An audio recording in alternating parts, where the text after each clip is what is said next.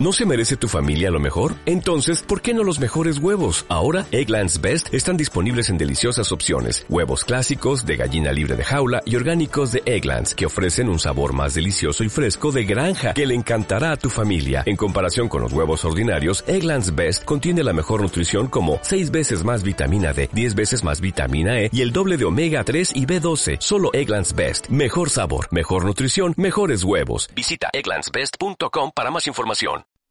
Muy buenos días a todo el mundo, soy Nacho Serapio, fundador y director de Dragon y te doy la bienvenida a un nuevo episodio de Dragon Magazine, tu programa de artes marciales y deportes de contacto. Hoy es jueves 31 de mayo de 2018 y vamos por el programa número 269. Dentro música. Dentro, música. Don't concentrate on the finger or you will miss all that heavenly.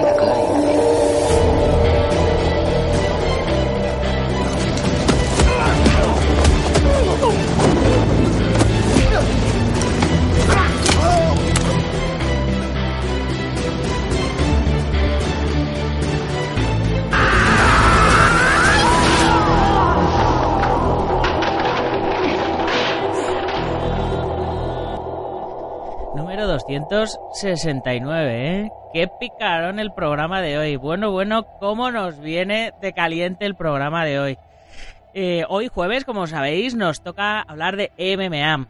Y como lo prometido es deuda, nuestro querido compañero Álvaro García Colmenero de el diario ABC se fue a ver Velator 200 y nos prometió traernos una crónica súper jugosa. Así que, sin más, si Internet no nos falla y, y, los duendes estos de las redes no nos han jugado ninguna mala pasada, al otro lado del hilo internetfónico tenemos a Álvaro García Colmenero. Muy buenos días. Muy buenos días, Nacho. Por aquí estamos, ya recién llegaditos de Velator. Vale, vale, ahora, ahora, que ya, ya el público se ha calmado, ya recién llegadito de Velator, ¿no? Sí, sí, sí, sí, muy bien. Ahora, ahora te iré desgranando la velada, pero vamos, estuvo espectacular a la altura de UFC, ¿eh? Sí, te, te lo has pasado a la altura de UFC, que también estaba ahí al lado. ¿Cómo no, cómo no hiciste el, el trasvase de, de un lado al otro? Pues la verdad es que lo estuve pensando, Nacho, pero ya que estaba en Londres quería aprovechar para hacer cositas, hacer un poquito de turismo y tenía un par de entrevistas pendientes también. Entonces, bueno, pues me fue complicado, pero la verdad es que habría sido el fin de redondo. Un poquito de Velator el viernes en Londres y el domingo UFC en Liverpool habría sido ya la guinda del pastel. Pero bueno, ya volveremos a UFC. Sí, bueno, ¿y qué? ¿Ya te has hecho Inti de MVP o qué? Sí, sí, sí, ya es coleguita, ya es de la familia. Sí, es... sí, ya, ya lo has presentado a tus padres ya y todo. la verdad es que la verdad es que no, pero es, es un tipo espectacular. Eh, Nacho es un tío, la verdad que es un artista marcial en toda regla y luego es el tío más simpático del mundo. O sea, que bueno, ahora, ahora te iré contando. Sí, ya de primeras, esa, esa impresión que da de chulo no, no tiene nada que ver, ¿no? Es, es puro teatro, ¿no? Es puro teatro, es puro show, es su sello de, de calidad tiene dentro de la jaula. O sea, cuando pisa una jaula no parece él. Bueno, parece él para los que la han visto están acostumbrados a verle así, pero como persona no es MVP. Eh, yo, de hecho, tuve la oportunidad, Nacho, de estar con él en dos ocasiones antes de la velada. Y luego cuando le vi dentro de la jaula, eh, vamos, yo decía, este tío no sé qué han hecho con él, o sea, es que me lo han cambiado. Pero bueno, es así y él tiene que dar una imagen, tiene que venderse. Y bueno, lo, lo bonito es que luego fuera de la jaula es un tío espectacular, muy buena persona, muy atento a todo el mundo y súper humilde. Pues genial, pues ahora nos cuentas un poquito de ello. Y por supuesto, nuestro compañero Fran Zambrana, después de que, de que nos cuentes, nos trae la previa de, del UFC Fight Night que se va a hacer este viernes 1 de junio en Nueva York, ¿no? ¿Cómo, cómo se llama el sitio? Útica, en Útica, Sí. Nueva York. Es en, en Útica, en Nueva York, como bien dices.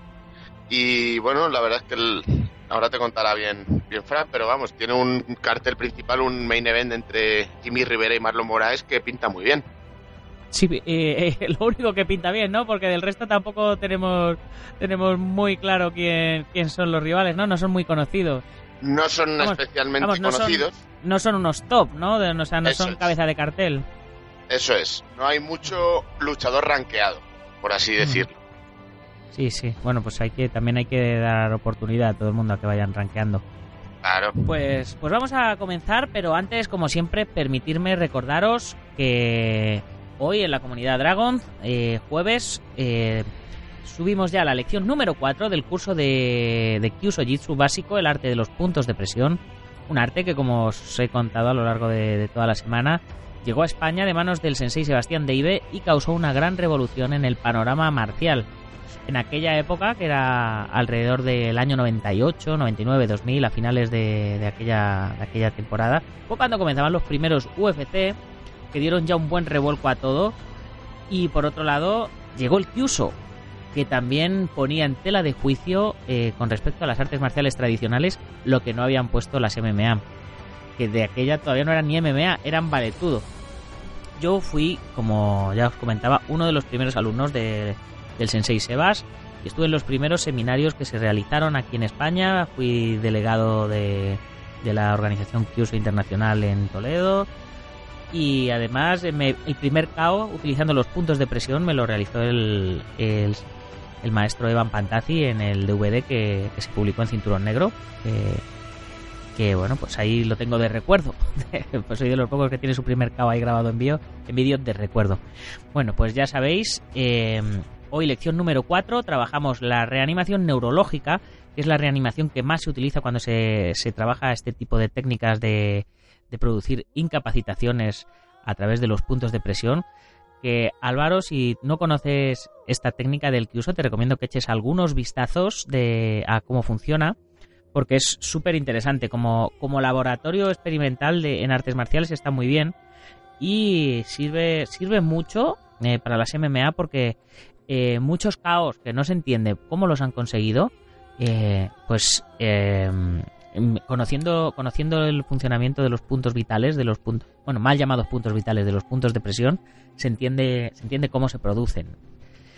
Eh, Este curso, como sabéis, está ubicado dentro de la comunidad Dragón, que es una plataforma que tiene ya más de 20 cursos donde disponéis de una formación completa en artes marciales y deportes de contacto, teórica, filosófica, físicamente, y además no hace falta que estéis atados a ningún estilo en concreto, podéis practicar lo que queráis. Hay un cuadro de profesores que está compuesto por grandes expertos y campeones del mundo en diferentes especialidades.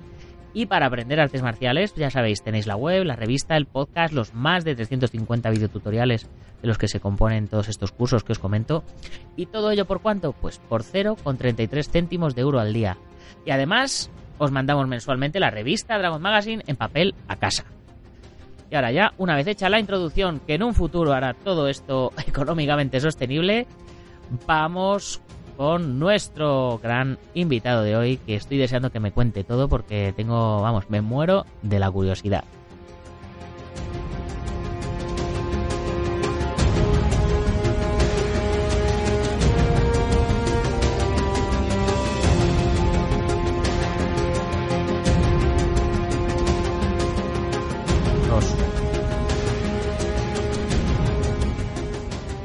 Bueno, pues ya estamos de vuelta después de este pequeño corte musical, así que Álvaro, los micrófonos son tuyos. Muy buena, Nacho. Pues muchas gracias. Eh, pues mira, te, comento. Voy a pasar un poquito por encima por la undercard, por los combates preliminares, es- haciendo un poquillo más de hincapié en, en alguno, por ejemplo, por el que ya sabes que tengo una gran predilección, que es Amir Albasi, que hizo una, o sea, tuvo una gran victoria en, en las preliminares, que es del equipo London Shoot Fighters. Y bueno, te voy a empezar contando un poquillo los resultados. El primer combate fue entre Mike Ekundayo, que venció por KO técnico, por lesión en el segundo asalto, en el primer minuto del segundo asalto, a Tom Merns. El siguiente combate de la velada, Nacho, fue eh, de Costello Van Stenis, que derrotó a Kevin Fryer por golpes en un minuto y medio por KO técnico, que lo paró, pa- lo paró el árbitro. Bueno, antes de, de continuar con los combates poco a poco de las preliminares, sí que me gustaría destacar, Nacho, que para mí, yo lo hablaba con Miggy, me, vamos, lo hablamos desde hace mucho tiempo, lo de Pepsi y Coca-Cola, es una comparación que él utiliza mucho entre UFC y Bellator. Yo prefiero utilizar entre la Premier League y la Liga Española, haciendo el símil con el fútbol. A mí me pareció muy, muy, muy parecido a la velada que hicieron en Londres. Quizá a lo mejor había 3.000, 4.000 aficionados menos y el estadio no era el O2 Arena, sino que era el WSS, creo que se llamaba, eh, o SSE Wembley, que está al lado del, mítico estadio de fútbol Wembley, y era bastante grande también. Mm, quizá estuvo un pelín menos lleno que UFC, pero estuvo muy lleno. Las luces eran espectaculares, las entradas eran espectaculares, los combates fueron muy buenos y el montaje era muy similar al UFC. O sea, se nota mucho donde está la calidad y la diferencia que tienen estas dos ligas con respecto a las demás. Sí que es verdad que la diferencia más abismal que yo vi entre una y otra, bueno, aparte que los luchadores, Velator tiene unos luchadores muy buenos, pero la UFC tiene una cartel, un cartel de, de luchadores exageradamente amplio, muy bueno. Pero yo la primera, la, la principal diferencia que vi fue a Bruce Buffer. Porque la entrada es súper importante para animar al público y la presentación del luchador. Y la verdad es que la, eh, Bruce Buffer en UFC marca mucho la diferencia. Así que verá que en, en Velator también los presentaban. Sí, pero en Velator eh, tienen un vídeo y una pantalla y hacen un paseíto y tal. Eh, ¿no? Sí. Eh, en, en UFC es más un poco el paseillo por entre medias de las de las gradas y en Velator pues tienen un pantallón, o sea, tienen tienen una, un sello diferente, ¿no? De, de presentación ya de, de- desde el principio, ¿no? Sí, sí, sí, sí, eh, lo has clavado. Realmente la diferencia está en que uno hace en el pasillo, por así decir, un poquito entre el público y Velator es como si fuese una pasarela de modelos. Directamente sales, sí que es verdad que tienes público alrededor, pero tú te vas dando un pasillo recto hasta la jaula, en el cual que, por ejemplo, Michael Venom Page pues iba haciendo sus bailecitos, contornándose, dando la mano al público, acercándose un poquito, calentando el ambiente. Pero... Eso es algo que, es- que hace también mucho Raymond Daniels en, en Bellator Kickboxing, que eh, cuando peleaban en Point Fight, eh, cuando Michael Venom Page peleaba en Point Fight, en combate al Sí, punto, Sí, eh, su máximo rival era, era Raymond Daniels, que es para mí es el Michael Jordan de, del Point Fight, del combate al punto, y, y evidentemente con el paso de los años eh, hizo alguna incursión en las MMA, pero se quedó definitivamente en el kickboxing, siendo campeón de Glory y ahora fichado por Velator siendo campeón de Velator. Y es muy característico, eh, creo que creo que hasta Raymond Daniels lleva un propio rapero y todo, ¿sabes? Que va que le va coreando y le va cantando y van enseñando el cinto, bueno, o sea, es el momento de que hagan el show, ¿no? El- eh, ahí el- en la presentación. Justo, justo. Es el momento de calentar el ambiente a tope. Y, bueno, la verdad es que también el público en Londres respondió muy bien. Yo ya fui a UFC hace dos meses en Londres y ahora a Velator. Y la verdad es que ya no sé si son todos de Londres, si vienen de las de ciudades de alrededor, de otras partes de Europa, pero, pero lo llenan y crean un ambiente espectacular. Entonces, así llegamos, Nacho, a la tercera pelea, que era entre Anatoly Tokov contra Vladimir Filipovich. Ganó Tokov por sumisión por guillotina al minuto del primer asalto. Y yo ya lo había avisado en la previa, no sé si recuerdas, que Ana- este Anatoly Tokov es un luchador que tenía 25 victorias y 3 derrotas, que venía de ganar en M1 por todo tipo de victorias, sumisión, KO, decisión, que había ganado a Nox Solves, ¿recuerdas que te, que te conté que Sí, este era el que el que había ganado Nox Solves y que había, vamos, venía de la ACB, que es la tercera, es la liga rusa considerada la tercera mejor del mundo, después de Bellator, venía de Rizin también, o sea, era un luchador que, que prometía mucho y así lo hizo. Y la cuarta pelea me gustó mucho, estuvo muy cerrada, fue una pelea entre Pedro Carballo y Daniel Crawford. La ganó Pedro Carballo por decisión dividida, 29-28, 29-28, 28-29. Si recuerdas, este Pedro Carballo es el que te comenté, Nacho, que era del gimnasio del, del SBG, de John Cabana, y era compañero de McGregor, que era un, un portugués de 22 años, con un récord de 7-3. Y bueno, enfrente tenía un inglés de 24 años que tenía un 10-1 y que venía de Cage Warrior. Pero bueno, fue muy cerrada la pelea, cualquiera de los dos se la podría haber llevado. Finalmente se la dieron al pupilo de John Cabana, pero estuvo muy bien. Fue de las peleas que, que merece la pena ver. Luego, otro de los peleadores de las preliminares que ya había avisado que era muy bueno era Charlie Ward. Pues Charlie Ward ganó en el primer asalto, a los dos minutos y medio más o menos, por KO técnico a través de golpes. Charlie Ward eh, ya tiene una edad, es un irlandés que ya tenía una edad y era también del 37 años tenía. Sí. Y y era del SBG también de Dublín, compañero de Conor McGregor. Y bueno, no tenía un gran récord, tenía un 4-3, pero, pero bueno, venía con muchas ganas y es un luchador que es muy aguerrido, muy duro, que venía de Bama, de la competición esta irlandesa. Sí, y, sí. y bueno, pues era, era el favorito, al final cumplió con, con las expectativas. Sí que he de decir, Nacho, que lo que Sí. sí es un poquito menos serio o más dinámico, más flexible de Velator, es que yo, por ejemplo, ya sabes que llevaba un dossier con el orden preliminar que habían dado de las peleas. Pues de última hora, y tampoco se prodiga mucho en las redes sociales, hicieron cambios, tanto de rivales como del orden de los combates. Por no decir que algún combate, ahora no recuerdo cuál, alguno se cayó. Muy pocos, porque al final, pues, si eran 17 hubo 16, algo así. Pero sí que es verdad que el orden lo cambiaron. Por ejemplo, Amir Albazi eh, peleó el séptimo de los preliminares, cuando iba a ser el primer combate. Y de hecho yo entré pronto a la velada esperando que pelease el primero y al final fue el séptimo, que mejor. Pero, pero sí que hacían algún cambio de estos que, que directamente ni avisan. UFC sí que tiene un orden y lo siguen a rajatabla. Entonces, el siguiente combate Yo, fue estoy- Charlie yo estaba, yo estaba deseando que me, que me contaras aquel, aquella pelea que, que se había colado en el main card. Que, Ah, ¿Qué había pasado con ella? ya encontré ya la explicación. Ahora mismo te la cuento. Sí. Charlie Lery fue la siguiente pelea que ganó por KO técnico a Tom Green en el segundo asalto. Y luego la séptima pelea fue el grandioso Amir Albasi, que es un luchador iraquí que fue refugiado sueco y que vive en London, eh, que vive en Londres y pelea por el London Zoo Fighters. Yo le conozco ya personalmente de haberle visto cuatro o cinco veces y es que es encantador. Tiene un 10-1, o sea, un 10-0, perdona, tenía, ahora tiene un 11-0 y ganó por eh, Mata León a Yuri Bellenari, que era un, francés, medio francés, medio rumano, le ganó a los tres minutos del primer asalto después de, de derribarle por una mano. Eh, Albazi es un gran, una gran, gran persona, un gran luchador, y fue el que me permitió, que luego te contaré, la anécdota que tuve con MVP eh, antes, el día antes de, su pelea. Continuamos. Ya para terminar, eh, el undercard, las preliminares, tuvimos a Walter Gazata, que ganó a Kaupinen por, eh, por Mataleón en el segundo asalto, y Yareaus Sepert, que ganó por KO técnico a Marcin Ziwika eh, al final justo del, del primer asalto. ¿Vale? Eh, de hecho, fue un KO técnico porque el, el árbitro Porque lo el médico, ¿no? eso Sí. es, eso es, hubo una parada médica. Y así entramos al main card. El main card fue de muchísimo nivel.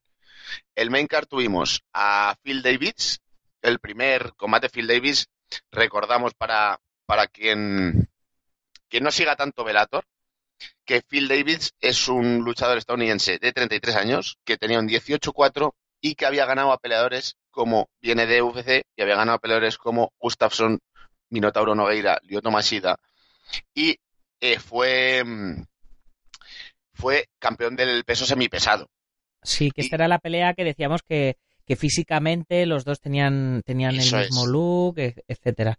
Eso es, fue muy parecido, o sea, fue muy pareja la pelea y eh, tuviste tu razón al final, joder, pues yo les veo muy una forma muy muy parecida de pelear. Pues sí, se al final en los agarres en el grappling tenían más o menos la misma fuerza y aunque se, se veía un pelín más de calidad de Phil Davis, lo único que decantó el combate, Nacho, fue un high kick que le entró perfecto al Linto Basel y le noqueó en el último asalto. ¿eh?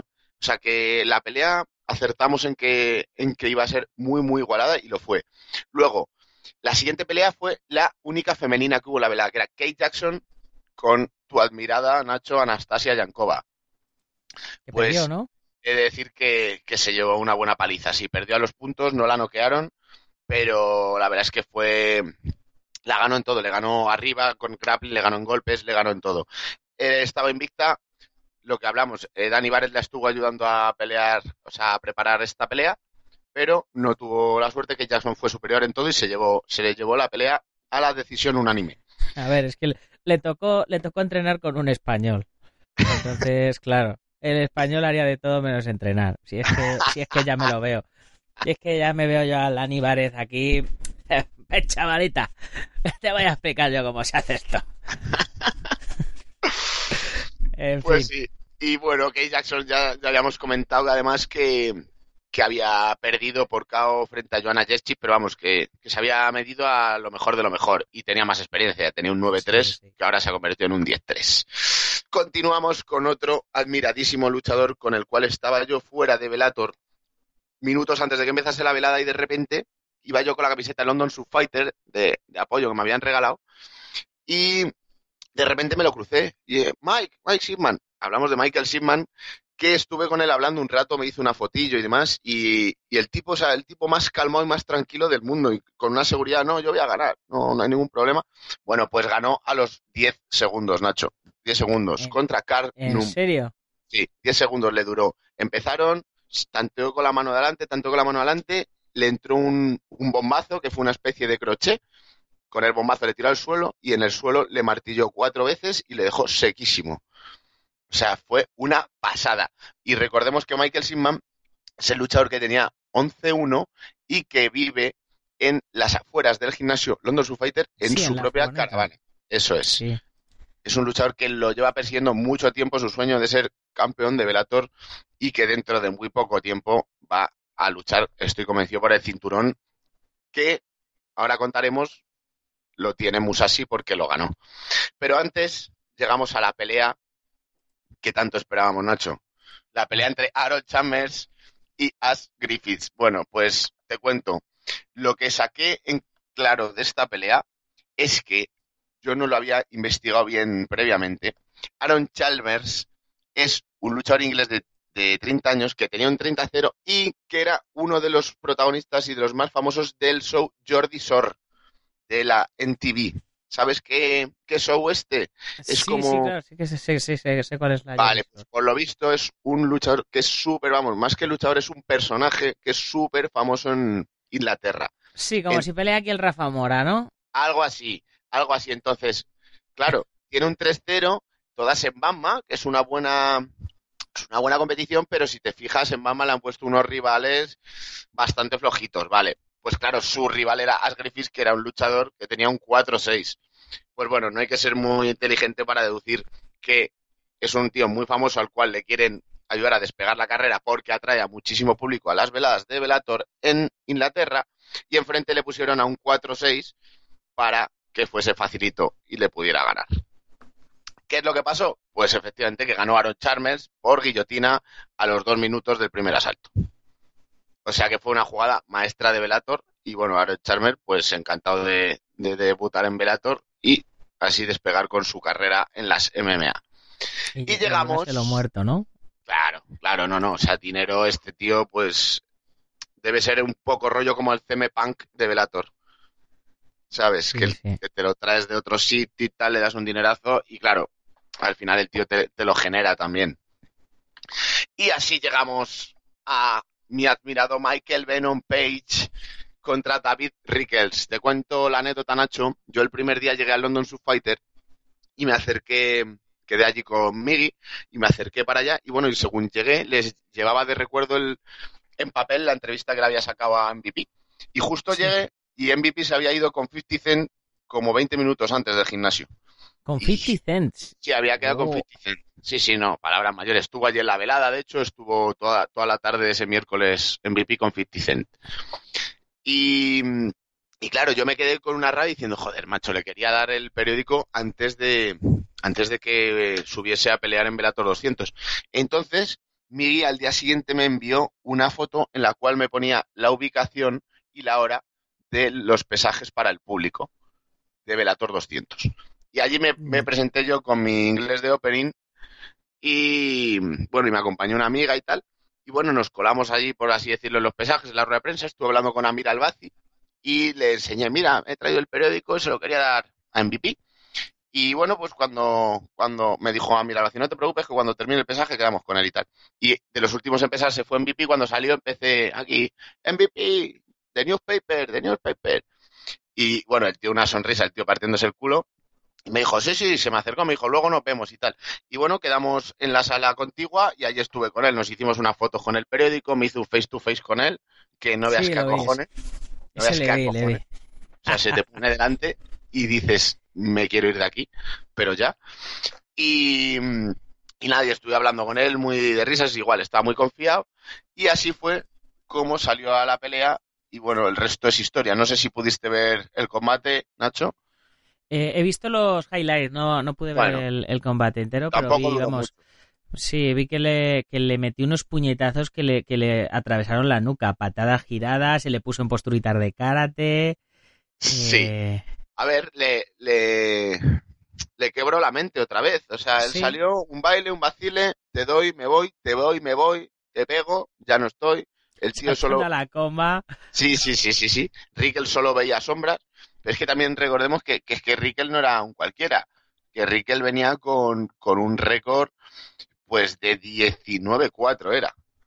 Y que llevaba peleando en Velator desde la edición 40, íbamos por la 200. O sea, que es que hasta lo mejorcito. Porque dicen, no, es que le ponen a, que es de lo que se critica mucho a Michael, ¿no? Es que le ponen luchadores muy fáciles. Bueno, el que diga eso que se ponga contra David Rick, el que tiene un 19-4, a ver qué pasa, ¿sabes? Y bueno, pues bailó con él, jugó con él, le daba, se iba, y así en el inicio del segundo asalto le lanzó una mano muy potente hacia adelante y le, le hizo una brecha exagerada, le abrió la ceja, entonces la sangre salía por botones según le dio. El propio Rickel se dio cuenta de que le salía, notaba la sangre por botones y él mismo dijo que paraba el combate, que ya es raro porque suelen aguantar, lo suele hacer el árbitro, pero él mismo dijo, no, no, o sea, esto me está haciendo el botón, esto no va a frenar. Eh, paramos esto. Entonces, bueno, pues ganó por, por técnico. Y llegamos a la main event, que fue entre Gega Musashi y Rafael Carballo. Rafael Carballo era el campeón del peso medio, peso al que te comentaba antes que Michael Shipman, yo creo, que va, a luchar por el cinturón dentro de poco tiempo. Y eh, recordemos que eh, Carballo no, no era minucias, era un peleador de 31 años que tenía un 15-1 y que quitando una pérdida que tenía en su debut en 2011 en MMA, el resto tenía 15 peleas seguidas ganadas, 6 de ellas en Vilator. Pero enfrente mm. estaba Musashi. Musashi, un luchador holandés que venía de UFC y que tenía el récord de 43 victorias, 6 derrotas, 2 no contest. Tenía muchísima experiencia, fue campeón en Strikeforce, en UFC no continuó la carrera, imagino que por desavenencias, pero era muy bueno y así, así fue. Le ganó por KO, por técnico en el primer asalto, le dominó en todo, en todo momento, dominó el striking, luego le agarró, le llevó al suelo, le montó y en la montada, cuando se dio la vuelta para intentar zafarse Carballo, le ganó la espalda y a base de puñetazos logró el KO técnico. Y así terminó la esperadísima velada que el único punto negativo que tuvo fue que recordemos que el main event era Mirko Krokop contra Roy Nelson y no lo pudimos ver por una grave lesión en los ligamentos de Mirko Krokop. En los ligamentos de la rodilla. Sí, sí. Pues eh, brutal. muero, muero de envidia sana, tío. Muero de envidia sana. A ver si en la próxima consigo escaparme allí contigo y, nos lo pasamos de muerte. Claro que sí, Nacho. Yo cuento con ello. A ver si, a ver si y hacemos unos directitos desde allí, ¿verdad? Eso queda muy chulo. Sí, sí, sí. Bueno, pues pues nada, tío, muchas muchas gracias por la crónica. Lo próximo, el próximo viajecito ya, ya lo tienes ya lo tienes pensado dónde, cuándo? A ver, yo quiero ser ambicioso. El próximo, o sea, tengo segurísimo que voy, quiero volver a London Fighter, no sé si en verano, después de verano, porque me quedé con las ganas de entrevistar al head coach, Alexis, que es el mm. hombre por el cual eh, London Fighter es eh, una referencia mundial y el mejor o de los mejores gimnasios de Europa de MMA. Es un tío, es una biblioteca, es una enciclopedia andante del MMA y me quedé con las ganas de entrevistarle. Pero el viaje, quiero ser ambicioso y este año no lo sé, pero el año que viene seguro que me voy a ir a, quiero ir a Las Vegas a ver el UFC. Ah, mola, mola. Ese es, está bien ambicioso. Y mira, y a lo mejor te pases un, un, viajecito por ahí por algún casino y lo mismo te viene con una alegría para el cuerpo. Sí, a lo mejor ni vuelvo. Pues, pues sí, tío, pues eh, envidia sana, te lo, te lo digo. Me, me flipa porque yo he, yo he vivido, no he vivido este tipo de eventos, he vivido otra serie de cosas y cuando viajas fuera creces como, como profesional. En este caso, tú con tus, con tus entrevistas. ¿Conseguiste hablar con, con MVP para el tema de las fotos para la revista? Pues no, porque ¿sabes lo que pasa? Que es que estuve muy poco tiempo, pero lo que sí tengo es un contacto bastante directo. O sea, puedo contactar con él prácticamente cuando quiera. Ya sabes que es de mi familia y aunque no le haya presentado a mis padres, pues podemos contactar con él para ver las fotos. No, no va a haber problema. Pues ya sabéis, chicos, que vamos a tener portadón con MVP y una entrevista exclusiva que le ha hecho Álvaro. Y, bueno, pues eh, va a ser para este veranito. Pues posiblemente si no es si no es en la revista de julio, que ya está casi cerrada, eh, será en la de en la de agosto. Casi seguro que MVP para agosto. Pues nada, Álvaro, muchas gracias. Voy a voy a despedirte y le doy paso a, nuestro compi Fran Zambrana y ya cerramos el, el programita de hoy. Así te, te dejo que, que descanses un poco, que sé que estás casi como quien dice recién aterrizado. Muy bien, Nacho. Sí, pues nada, muchísimas gracias como siempre por invitarme a participar en el programa y nos vemos en la próxima. Genial. Un Pues abrazo. Nos, nos, nos oímos en la Nos oímos, nos oímos. Sí, sí. Bueno, pues chicos, pues lo dicho. eh, muchas gracias. Nos oímos en la próxima. Y ahora damos paso a nuestro compi Fran Zambrana, que nos trae la previa de UFC Nueva York.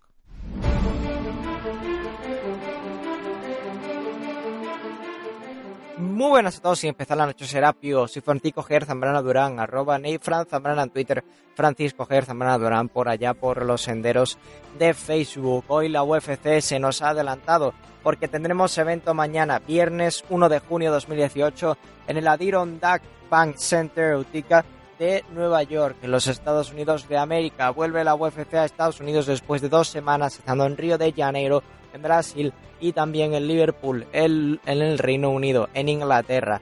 Llega con uno de esos eventos especiales, uno de esos momentos que siempre vamos a recordar y que vamos a tener en la mente porque resulta que vuelve aquel eh, que recordamos, aquel eh, chico que estaba haciendo historia a la UFC y que no continuó con un buen legado. Sí, hablamos de Jimmy Rivera, que de momento se mantiene invicto en, eh, en esta carrera profesional y que no ha perdido desde su segundo combate como profesional frente a Jason McLean en el Rock número 22 en el Reno Combat.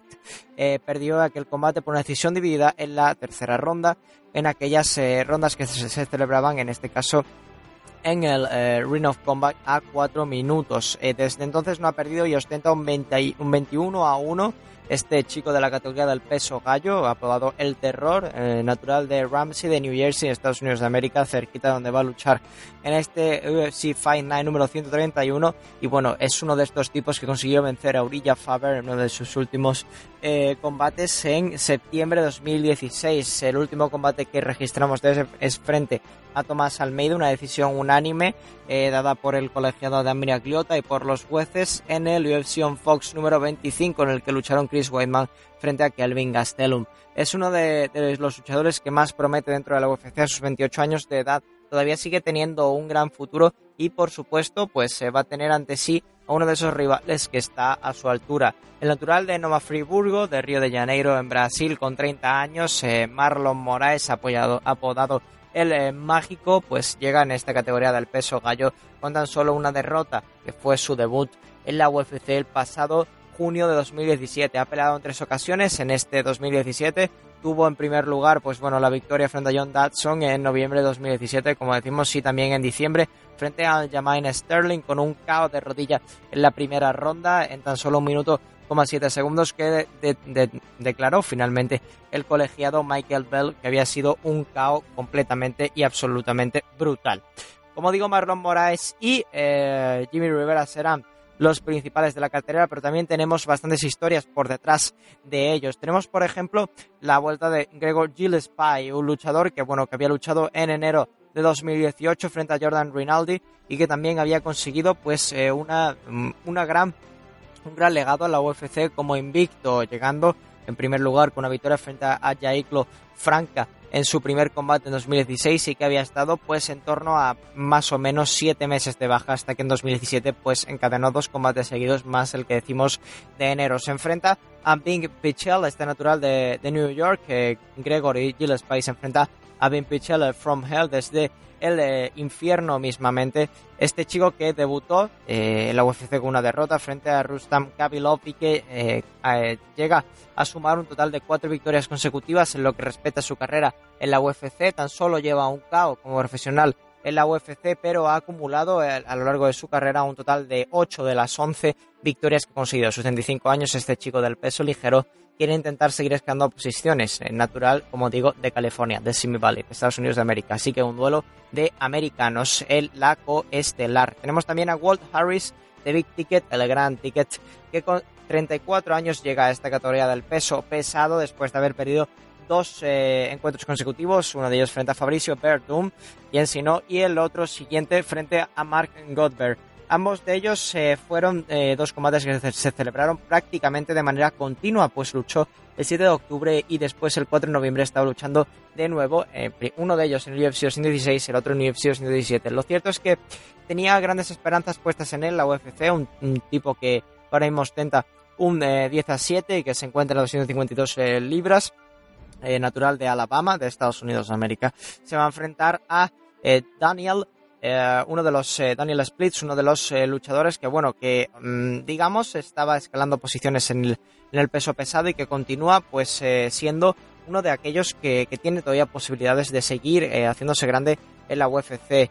Terminó eh, cayendo frente a Matt Goldberg en el UFC 219, pero se recuperó y frente a Anthony Hamilton anotó un knockout técnico a falta de 24 segundos de la primera ronda, decretado por Dan Miragliota en el UFC Fight Night número 116, en el que Rockhold y Branch fueron los estelares. Tenemos también varios eh, duelos que nos interesa eh, ir comentando y sobre todo recordar que bueno que tendremos aparte de ello la vuelta de Nick Lenz de, de Carney que a sus 36 años en esta categoría del peso ligero llega después de una racha un tanto complicada, después de que perdiera bueno, en 2015 frente a Charles Oliveira y que volviera a perder frente a Islam Makachev el pasado febrero de 2017, se recuperó y en noviembre venció a Will Brooks en el UFC Fight Night número 121, el pasado, como decimos, 18 de noviembre. Se enfrentará, eh, en este caso, a un David Tamer que llega de nuevo eh, a sus 29 años con la posibilidad de seguir haciendo historia en la UFC con cuatro combates consecutivos eh, con victoria y siendo uno de los luchadores también con bastante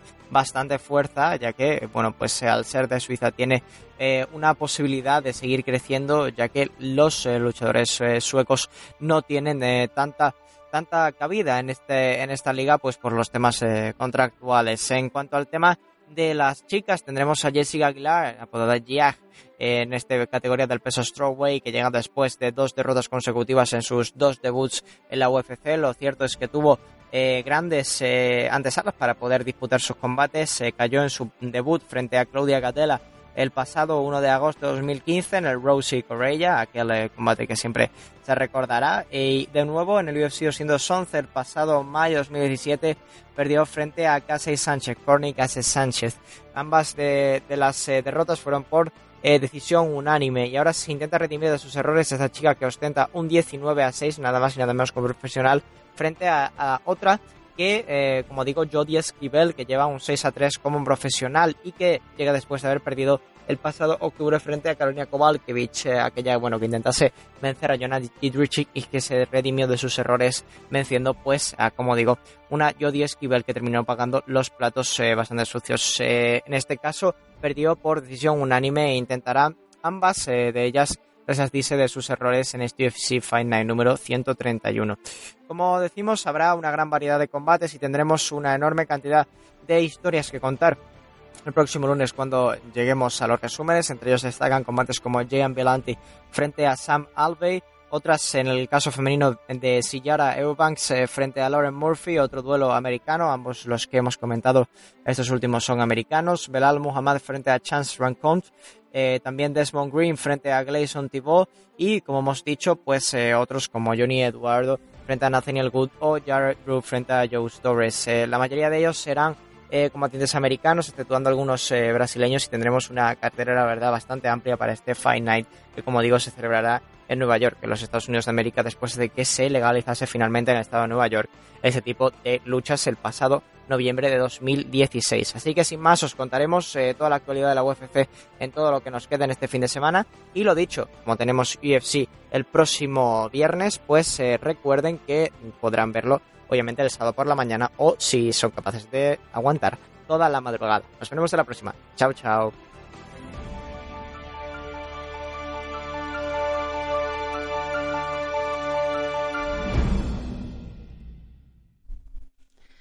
Bueno, Fran, pues muchas gracias. Yo no sé si lo veré el viernes o, ya lo veré el sábado. Yo normalmente lo veo porque vengo de trabajar de, de portero de seguridad de las discotecas por la noche, así que ya aprovecho los, los sábados y, y lo veo. Pero el viernes, este viernes libro y tengo un montón de trabajo, así que posiblemente me quede por la noche despierto, pero me quede trabajando y no, y no durmiendo. Envidia, envidia sana de los que podáis salir o de los que podéis quedaros a ver, a ver la UFC. Los que somos unos, unos curritos, ya sabéis que no podemos ni ponernos malos. En fin, eh, se nos ha ido el tiempo ya con nuestro compañero Álvaro y con Fran. Ya vamos ya por los 40 minutos de programa, así que es hora de despedirnos. Como siempre, recordándoos que si os hace falta algo de material para entrenamiento, lo que tenéis que hacer es pasaros por dragon.es y echar un vistacito a lo que tenemos, ya sabéis, nutrición para luchadores, armas de cobudo, protecciones, kimonos, ropa de MMA, tatamis, trofeos, etcétera. Tenemos de todo. Vamos que lo estamos regalando, señores.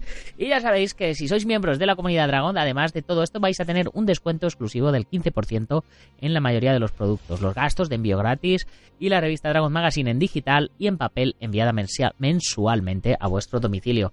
¿Qué más se puede pedir? No se puede pedir nada más porque es que os lo damos todo.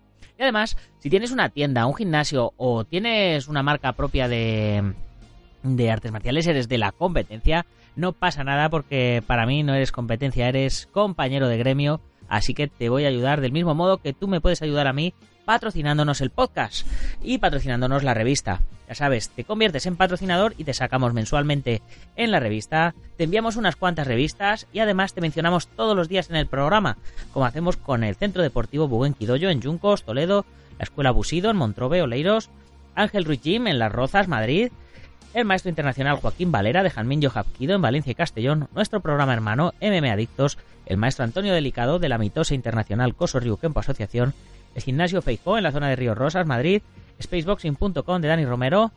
Y como siempre ya sabes que puedes comprar la revista a través de la web, suscribirte, comprar números atrasados o unirte a la comunidad Dragon, que es lo que yo personalmente te recomiendo porque tienes acceso a todos los contenidos premium, los descuentos, los cursos, la revista en digital, en papel y un montón de cosas más.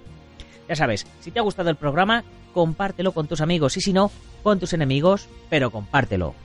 Muchas gracias por vuestras valoraciones de 5 estrellas en iTunes, likes en iBox, comentarios y todas estas cosas que os digo todos los días. Y si eres de los que nos oyes en Sport Direct Radio, en la 94.3 de la FM, en Málaga y toda la Costa del Sol, haz que corra la voz, que todos los días tenéis un programa de radio de artes marciales y deportes de contacto en vuestra emisora deportiva favorita. Ya sin más, hasta mañana, guerreros. ¡Gámbaru!